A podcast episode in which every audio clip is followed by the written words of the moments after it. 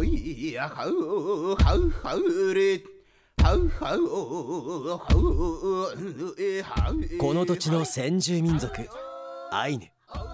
その文化は北海道の大切な財産の一つです。アイヌにもルーツを持つ私がアイヌ文化の伝承復興創造のための活動を行っている方々を各地に訪ねお話を伺います。はいやはうはうえはうはうはうはうれはうはうはうはうはうれはうえはうウポポイラジオ今日お送りするのは2022年9月15日に民族共生象徴空間ウポポイで録音した模様をお送りします。第2週目は村木美幸さん運営本部副本部長の方にお話を伺いました。イランカラプテ森清則です。イランカラプテ関根麻也です。合ってますよね。合ってますよ合ってましたね。あよかったよかったよかった。ということで今週もよろしくお願いします。お願いしますさあ今回はまあ先週に引き続きみたいな形になるんでしょうかね。はい。先週に引き続き民族共生象徴空間ウポポイ運営本部副本部長村木美幸さんにお話を伺ってます。はいそうですよね。あのー白老の母と言われている村木さんですよね。はい。そうなんです。なので私もこうちょっと緊張しながらなんですけど改めてこう腹の内をお互い割るみたいな あのいろんな話をできてるたのが先週の回ですね。そうですよね、うん。さらに腹の底をしっかりとあのお互いもう三つ見通した上での会話になってますから 今回は。そうです。今回はあの村木さんのお話だけじゃなくて、えうんとウポポイのこう取り組みの名前についてだったりとかはい。あとはウポポイでよく見るあのキャラクタうんいるいー見るたことありますかね。いましたいました。はい。そんなあのお話とかも出てくるのではいぜひ楽しみにしてみてください。わかりました。じゃあ早速振りお願いします。はいやくんぬはえんこれやん聞いてください。イランカラプテイランカラプテ今週もよろしくお願いします。こちらこそ。今またウポポイで今日すごい素敵な景色の中お話しさせてもらってるんですけどあのウポポイの職員の方々皆さんポンレアイヌ語の名前を持ってるっていうのを先ほど聞いたんですけど。そうですね。あのここの職員全員が持ってるうのがポンレっていういわゆるアイヌ語のニックネームニックネーム？いわゆるアイヌ語が飛び交うまず名前を呼び合うところか確らアイヌ語でなのでメールとかね、い。そういったのも含めて全部アイヌ語でやり取りしたりとか、じゃあもうメールで例えばポンレの誰々へそうムカラさんとかね。さんとか。そうそうですね。えすごい。だから私もあのポンレ持ってるんですよ、なんていうポンレなんですか？あのここにも書いてるんですけど、イタンキトゥイという名前があります。異端期を注意しちゃうんですか？そうなんですよ。まあ、異端期っていうのは、まあ、普通にお椀のことなんですけど、ここのはい。異端期はお酒のお椀。あ。それをトゥイするわけですよ。ーということはだから、お酒を何ぼこうついでも、漏れていくわけですよね。トゥイしちゃうから。はい、で、そうすると、お酒を飲めなくなる。うんうん、いわゆる酒を断つという意味いや、これはね、私がすごく酒飲みでさ。はいっていうのではないんです。私はね、お酒一滴も飲めない。実際は。はいなんだけど私のおじいちゃんだから私が生まれる前なんだけど、うんうんうん私があー生まれるって言った時にうちのおじいちゃん酒が大好きでね。うんうん。もう本当にあのお酒飲むとこう道路の真ん中に座ってこう演説ぶつようなおじいちゃんだったんだって。だそんなお酒の飲み方してるとねこれから生まれる可愛い孫に嫌われるよって言われたらしいんですよ。ああ。それでピタッとやめたんですえー、だから私おじいちゃんが酒飲んでる姿見たことがない。えー、すごいおじいでちゃん。話聞いたらそんなことだったんですじゃあこれは私のねいわゆる幼少期のエピソードというよりは私が生まれる前のエピソードなんだけどすね。私だすっごいおじいちゃん子だった。の、うん。いっつもこうおじいちゃんのこうあぐらをかいたこうの上にこう座ってる子供だったんですけどやっぱそこでそのおじいちゃんに酒をし立たせたというか。わあすごい。生まれる前からおじいちゃんのお酒をそれでつけたのがあれなんですよね。なのでこれこういった話をするためのそのいろんなそのなんていうんですかね、えー交流するというかコミュニケーションの一つのツールにもなるんですし。確かに名前をきっかけにですね。そうですね。でまあウポポイの職員みんなが持ってるってことはその名前で呼び合うことで、まあ、一つの目標に向かってっていう、ええなんかそういったような思いもあるし。で職員の方々に一人ずつ聞いてっても面白いですね。すね。なんでその名前なんですか？必ずこう自己紹介する時はポンレで自己紹介していくので、本当いろんな本当にあの ひげにこうつむじがあるからとかね。あのなんかそういう名前私の地元からこちらで働いてる方とかホルモン食べる女いますよ いねますね。これがまたなかなかのキャラなので、そうですね。とてもあのまあそれだけでも 笑いがちょっと出てきて、そうですね。でも私村木さんの初めて知りました、あそうですか。えー私多分結構小さい頃から村木さんのこと私勝手に認識してたんですけど私もしてましたよ。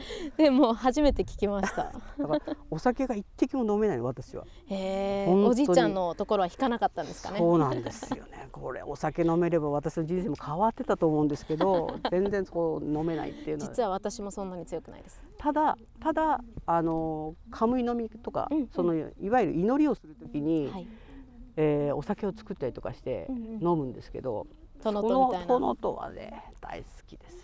あ量は飲めないけどやっぱりなんか甘くてうんうん美味しいですよね。ー作る方によっても全然変わりますねうなんですよ。やっぱりね殿と作りって結構大変。大変ですよね温度の管理から何から考えるとすごいすごくこうなんていうかな気持ちというかその気持ちも入るし、気を使う仕事かなっていう気がして。ずっと敏感になってないとダメですねそれがなかったらこの儀式はできないわけできないです。神に捧げるものもない。でもポンレからこういう話にもつながっていけるってことですね。ね。はい。すごい。じゃあ私も職員の方見かけたらまずは聞いてみますね。そうですね。ぜひ聞いてみてください。へえ異端期トゥイって言ったんでお酒関わるかなとは思ったんですけど。そうあそうですか。へえそれなんかご飯いっぱい食べるやつかなと思ってたかあ異端期トゥイらでも米くれないなら割るぞ。そう切るぞ。へえでもウポポイ他にもこう親しみやすいなって思ってるのがあのキャラクターのトゥレッポン。そうですね。トゥレッポン可愛いですよね。可愛いですよね。あれはオオウバユリで合ってますか？のはい。トゥレップで、そうですね。あのオオウバユリまああのトゥレっていう風に言うんですけど、それがまああのとっても可愛いキャラクター。あれ自身は女の年頃の女の子っていうあ設定があるんですね。私は7歳って言うんですけどなんでかっていうと大葉ゆり自体が基本的にこう8年目ぐらいで花を咲かせて種飛ばしたらそね。それで終わるんだよね。オスオスメスって言いますまあよく言いますけどね。なので私はその1年前の花を咲かせる前ののでんぷんをいっぱい含んだ一番美味しい時の大きいやつ。あのトレッポだと思ってるんですよへねー。であれオントゥレップとかも持ってて。そうなんですよね。まあ大葉自体は本当にあの、えー今みたいにこうじゃがいもでんぷんではなくて、えー大葉からこうでんぷんを取っていてそれがアイヌにとってはその食のはい。王様というかか。そうですね。欠かせないものとして私がたまに活動する時に「シト」っていうのを使うんですけどはいはい。私小さい頃から団子担当だったんですよ。すごいね。あのアイヌ料理屋を私のおばあちゃんがやってたんですけど、うん。そこでペネエモとトゥレップのあのトゥレップシトとシト稲きびのシトを出してたんですけど団子は小学生の頃からマヤ作っていいよって言われへてー。で団子だけはもう小さい頃から作ってて、はい。トゥレップだったんですごい親しみあるのがまさかのキャラクターにもなってさらにトゥレッポん？ってつくのが、なんかあの可愛いさらに。ポポっていうのはまあ小さいとかね可愛いとかっていうアイヌ語ですよね、トゥレッポん？うん。がいいですよトレねッ。ポーだけだとなんとなくあれだけどそこにひらがなの運がつくんですかね。確かにトゥレッポまではそうなんです。これで「ん」がひらがななんですね。そう。なんですね。ああ覚えやすいです。覚えやすいで 大体でもあれを見た感じでいくとあの大体が株ですかとかね。ニンニクやりませんか？言われます言われます。ネギですかとかね。はい。なんかいろんなこと言われるんですけど、うん。ユリなんですよって言うとえ？ー、あんな大きいユリが。そうなんですねだからトレップあトレップ自体はあの本州にもあって、うんウバユリ自体がね。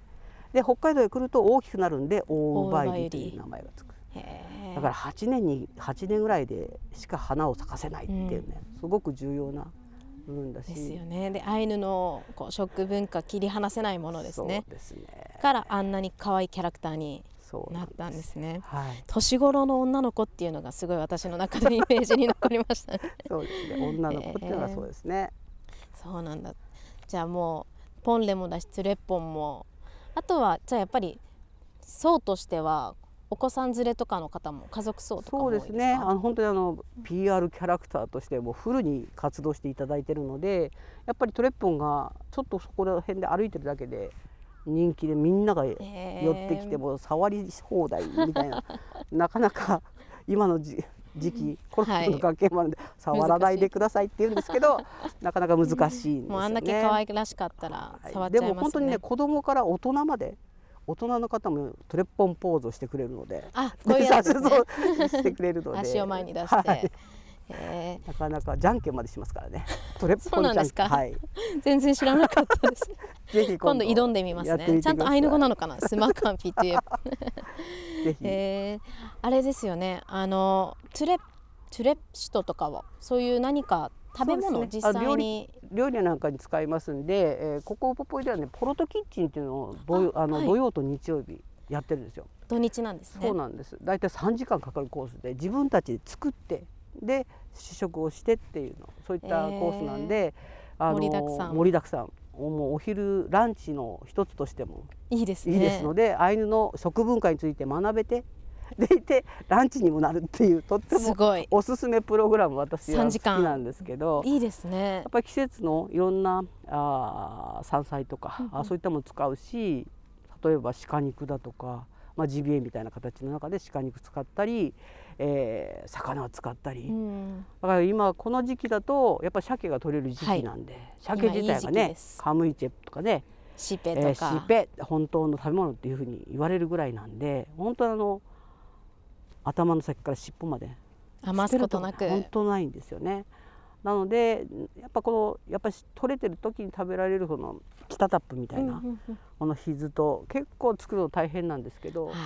私一回怒られたのがチタタップの作り方をミキサーでやりますって言った時に それはダメだとかチタタップじゃないだろうってそういう名前がつまずチタタップじゃなくなる叩くものですもんね。じゃでもなくなるけど。私ぐらい怠け者になっちゃったらそれは文化じゃないんだなといやいやいましたそんなことも そんなこともなくて、まあ、違う呼び名で呼ばなきゃいけないかなって気はするけど。でもやっぱりあの軟骨のねコリコリ感っていうのもすごく傷のところの、はい、あの一つのポイントにもなるし。でいてあんまり生臭くないんでね。私あの生臭いの嫌いなのうんうんうん。さだから魚あんまり食べなくて。でもあの膝の部分は食べられるという。膝の部分はあそこ美味しいですね。白子なんですけど。なんで煮豚にでもエラを入れる派入れない派とか白子ネギ入れる派入れない派塩入れる派入れない派とか塩入れない家系によってありますね。面白い。それからねあの筋子もそうだしね。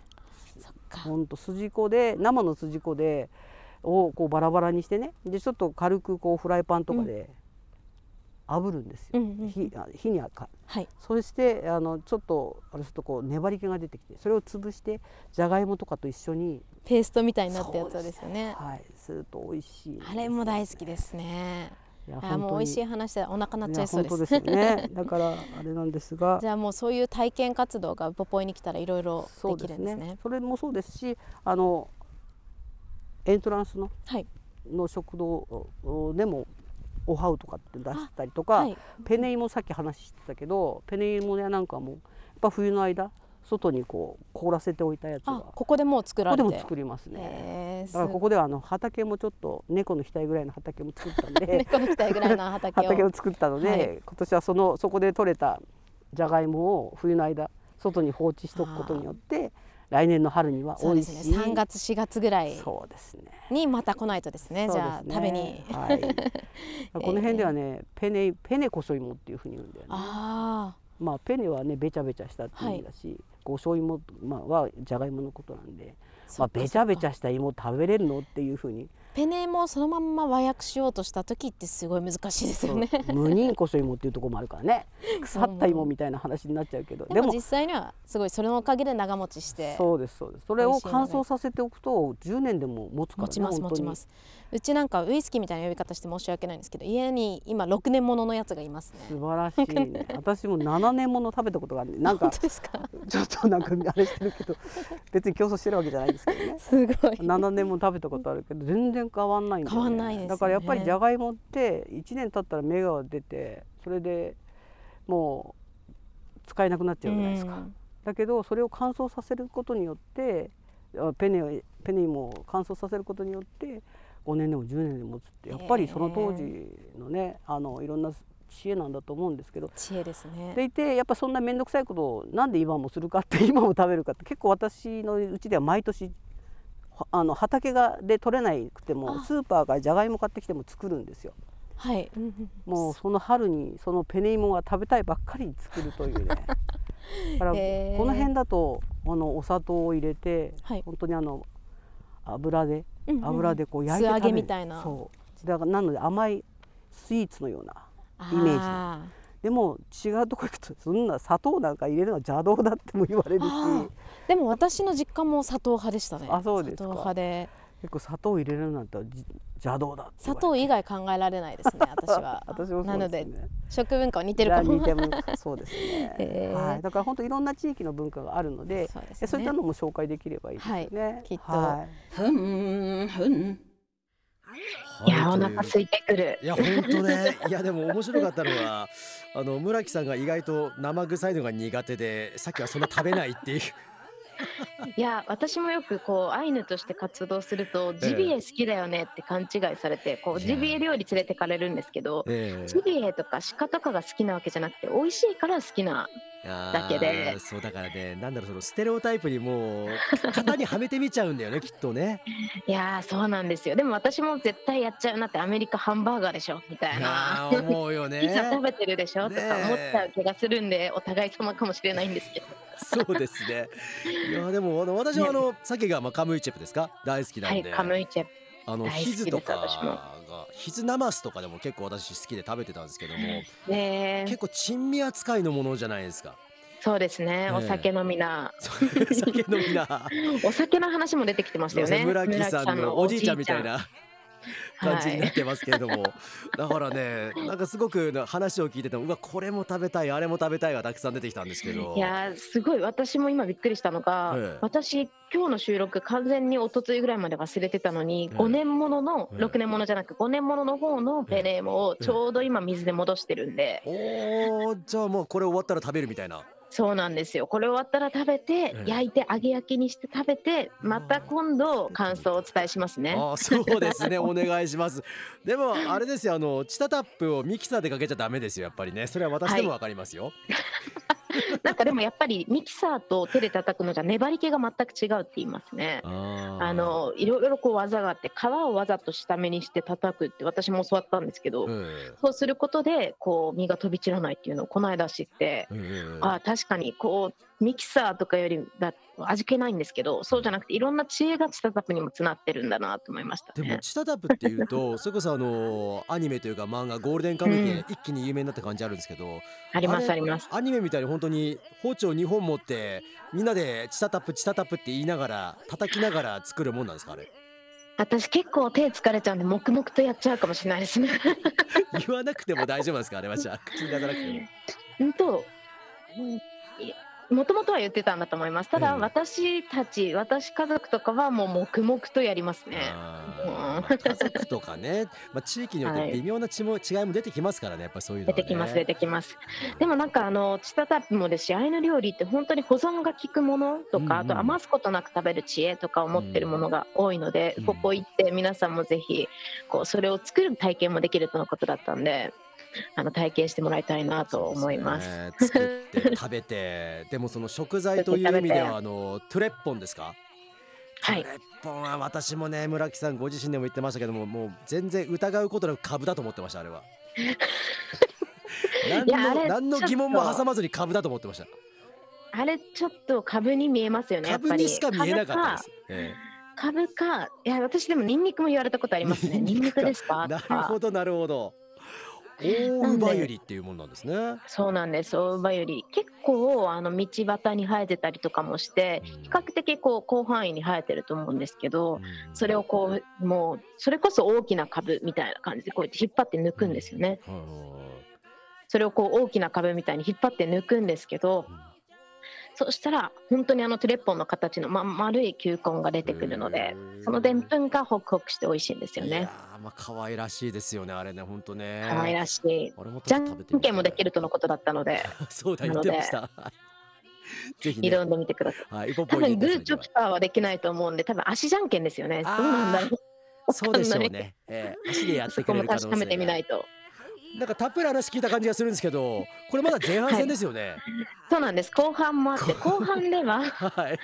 はい、後半では白老っていうところにウポポイはあるんですけどその白老の話だったりとかあとは今後ウポポイがどのようにこう今後ウポポイがどのようにこう成長していくのかうんみたいなお話も伺ってるので、ぜひ聞いてください。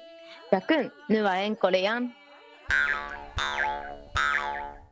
でその地域によってもやっぱり気候だったりとかこうその土地の言われ方も全然違ってだからこそ食文化にもそんだけ違いが出ると思うんですけど白老はもともとどんな気候だったり白老っていう名前の由来とかもまあ、白老いいろんな由来があって、うんこれという部分ではないのかもしれないです。一つとしてはその、えー、白老多いといって、えー、アブの多いところ、白老が王のいいですね。そうですね。それから白良多いといって白波が立つところってなんかそういったようなことを言われるんですけどもともとこの白老という今の町の中においては社台という社台川には社台コタンがあって、白老には白老コタンがあって子宮には子宮コタンがあってっていうその大きな川川の近くにコタンがいっぱいあったんですよね。やっぱり集落はい。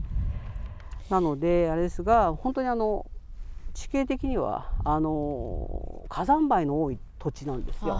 有山の火山灰とかね。ななのでどちらかというとこう田んぼとかあそういったものは多く作られない場所というかうん。田んぼにも不向きな場所。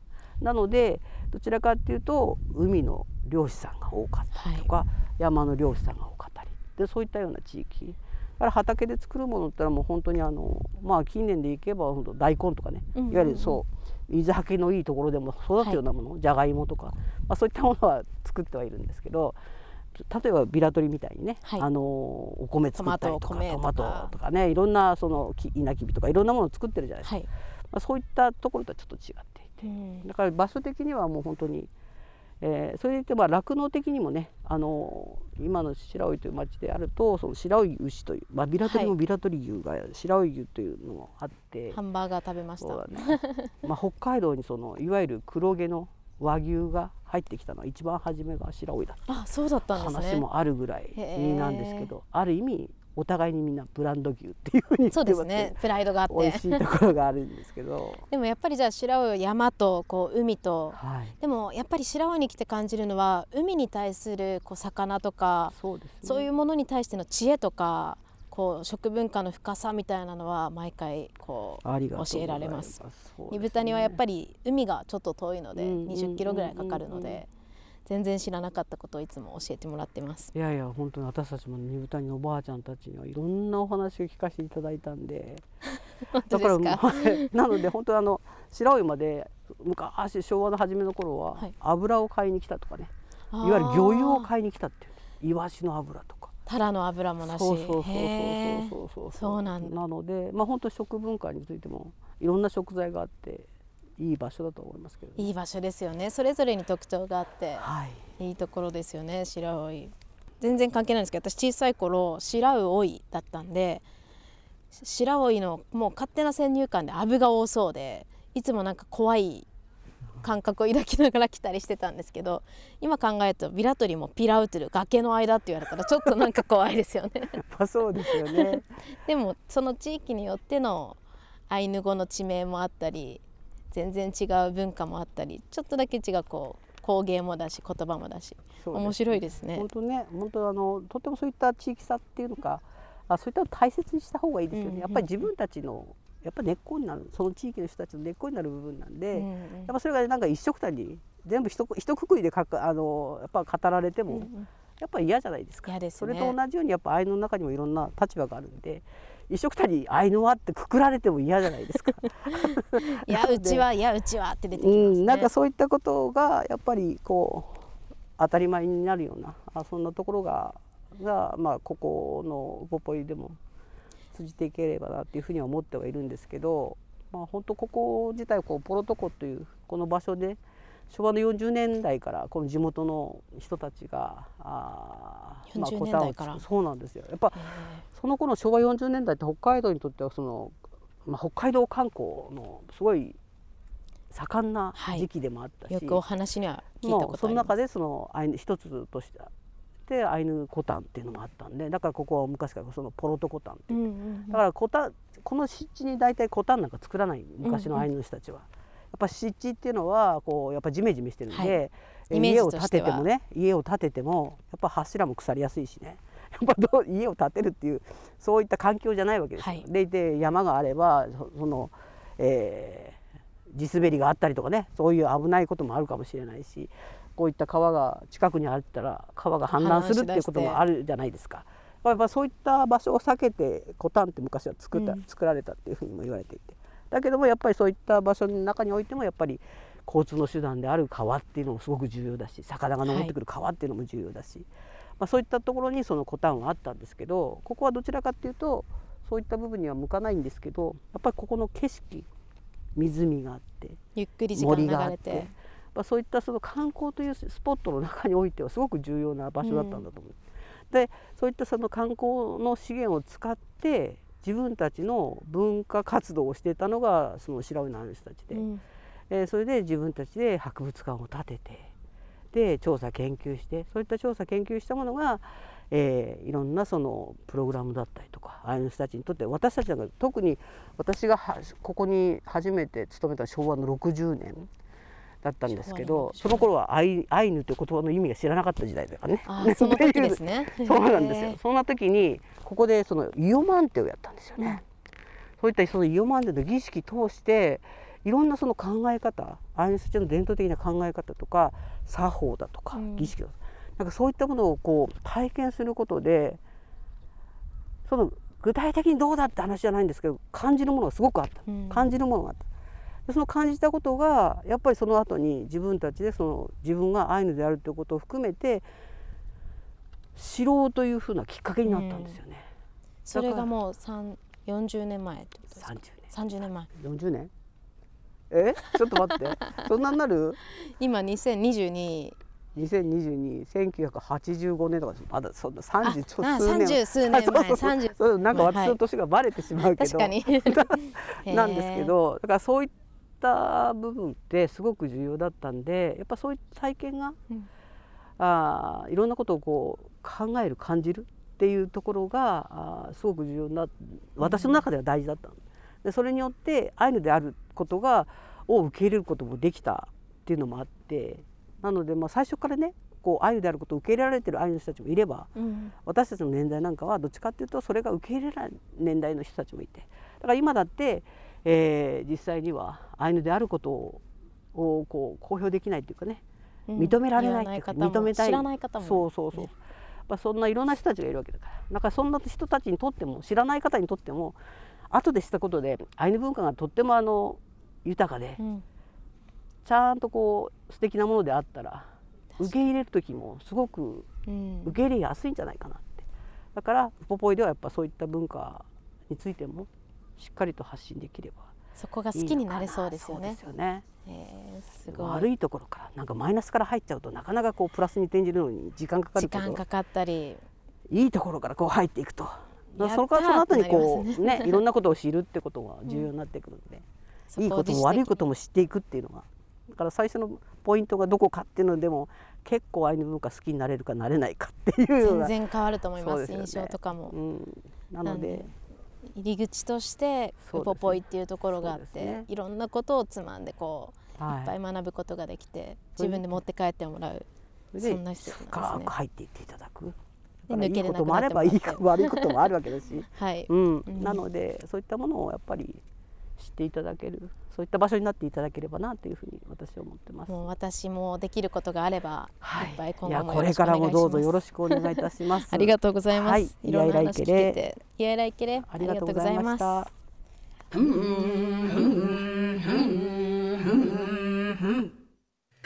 最後はねすごく大きな話になってきましたけども、はい、ねウポポイを本当に入り口としてね使ってもらうっていう考え方も確かに納得いきますね。そうですね。おっしゃってた通りこうアイヌのことを全然知らない方もいればアイヌであってもそのルーツについて学ぶ機会がなかったり全然ルーツを知らなかった、うん、私の友人とかでもこうもう何年も付き合ってるのに改めてもう56年越しにこう実は自分もアイヌなんだよねってこう伝えてくれた方がいたりなのでそういう人たちが入る場所としてすごいこう面白いくてこう楽しくてこうポジティブになれる場所ですよねきっと。そうですね。そういうことをちゃんとあの公言できるようになんかその明るい雰囲気っていうのは常に作っておきたいですよね。はい、私自身もすごい楽しんでいきたいと思ってます。はい、では森さん、はい、こちらをアイヌ語のワンポイントお聞きください。はい。村木さんのポンレ教えてください。はい。私のポンレはイタンキトゥイというふうに言います。イタンキトゥイ。イタンキトゥイ。えー、ケラマン。イヤイライケレ。イヤイライケレ。えー、全然わからなかったですけども。はい、はい、はい、全然わからなかったですか、えー、ポポンレポンレはわかりますはい、なんでしょう？あの本音はわかりますか？あだ名みたいニックネームですよね。アイヌの名前に対する考え方って今とまたちょびっと違って、例えば有名なのだと小さい子にこう汚らしい名前をつけて、あのこう悪いものが寄りつかないようにするとか、おそま的なね。そうですそうです。おそま おそま。だみんな大好きおそまですよ。そうあんまりそれはラジオで連呼しない方がいいかもしれませんが、唯一分かってるロシアええっとアイヌ語です私はい。唯一分かってるアイヌ語おそま。な方結構多いと思うんですけど、はい、他にもこうあ名前っていうものが、うん、あの住所みたいなこうなんていうんですかすごいこう個人情報みたいなのが秘められてるものだと考えていたりして、うん、こう大声で呼ばれたらちょっと名前を変えなきゃこう悪いものに聞かれちゃったかもって思ったりとかするこうなんか名前を結構こう変えたりとかすることもある文化だったって言いますね。なんか個人情報とその今の感覚とむしろ近いのかもしれませんねそうなってくると。あなのでこう例えばたまにある何々ジュニアみたいな名前とかつけてしまうと、うん、同じ名前とかの人がこう悪いことをすると、うん、こうその人に間違って悪いものが来たりするんで人と被る名前とかもあまりつけることがなくて。なので増えなきゃダメなのはその人を特徴づけるもの。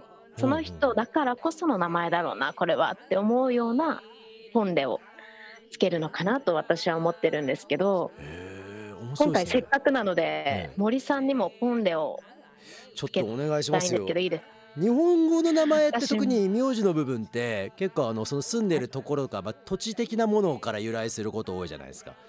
あそうですね、ね、あとはもともとはみんなジンベエみたいな名前だったところからこうやっぱりつけられたと思うんですけど。そうですね。逆にあの海外ヨーロッパとかだと職業に由来する名前が多かったりとかするじゃないですか。うんうんうんでもどうなんですかアイヌの場合も元あのアイヌの場合は後から付けられた時にやっぱりその土地の特徴を付けられていて例えばヌープリペ濁った川じゃあここら辺黒川さんだ。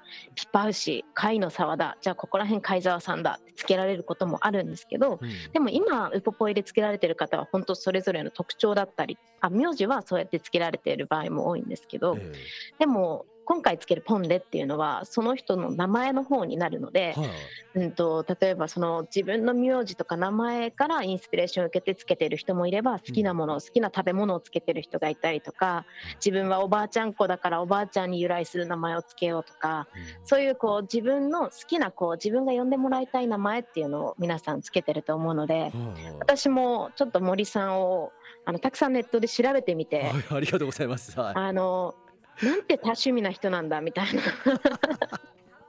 っていうのがあの第一印象だったので、まず第一候補として、はい、うんとネネアかエアシカイクルっていうんですけど、ええ、これは何であってもできる人何であっても上手な人っていう意味で、はい、あこれもいいなと思ったんですけどちょっと長いのでやめてくださいお願いします。覚えられないそれ。あともう一つ見つけたのが、はい、こうお酒も好きって伺ったので、ね、村木さんのおじいちゃん並みに好きですよ。あではもうぴったりの名前かもしれないです。私が命名していいのか分かんないんですけど、お願いします。イクルイペイクお酒を飲むって意味ですね。でルイっていうのがこうたくさんこうたうんとこうイクルイペで大酒飲みみたいな意味なんですけど。ちょっと雑じゃないですか？それはなんか。その名前はあまりにも雑じゃないですか？もうちょっとなんか。私は結構気に入っててイクルイペええ。言いやすいなとかイクルイペはいイクルイペさん、はイクルイペさんいかがでしょうか？いいいですね。じゃあ今度あのお会いする時は鼻の頭を赤くしてから。はい。あの鉢巻き巻いてってくださいね。ネクタイとか巻いておいてくださいそうですね。あでもこれだったら覚えられます？イクルイペイクルイペイクルイペすごい短いのとあとはあの小文字の発音がないのであ。あの全部そのままイクルイペうんうんうん。あの句の方にアクセントくればもうピリカの発音です。イクルイペはい。ピリカピリカ。ピリカピリカ。でちなみに私も能登っていうなぎっていう名前があるのではい。能登、でもマヤでもどちらでも好きな方で私も森さんとイクルイペさんどちらも呼ばせていただきます。はいわかりました。じゃあ私もじゃあ能登なのか、まあ、時には毎回マヤさんなのかドトラさんなのかわけわかんなくなるかもしれませんけれども。混乱しないように。確かに。はいやっていこうと思います。さあということで伊藤さん私に名前をつけてくれました。イクルイペ。もうこれね本当にありがとうございます。大切にしていこうと思いますんでね。イクルイペ大酒飲み覚えやすいです。ありがとうございます。なんか日本語で改めて言われるとちょっと照れますけれども。あわかりやすいですあくまでイクルイペ イクルイペで終了しましょう。なんか日本語訳いらないです、そこ。なのでねありがとうございました。ありがとうございます。やいらいけれ。んやらいけねでまた次回なんですけども次回のこのウポポイラジオは？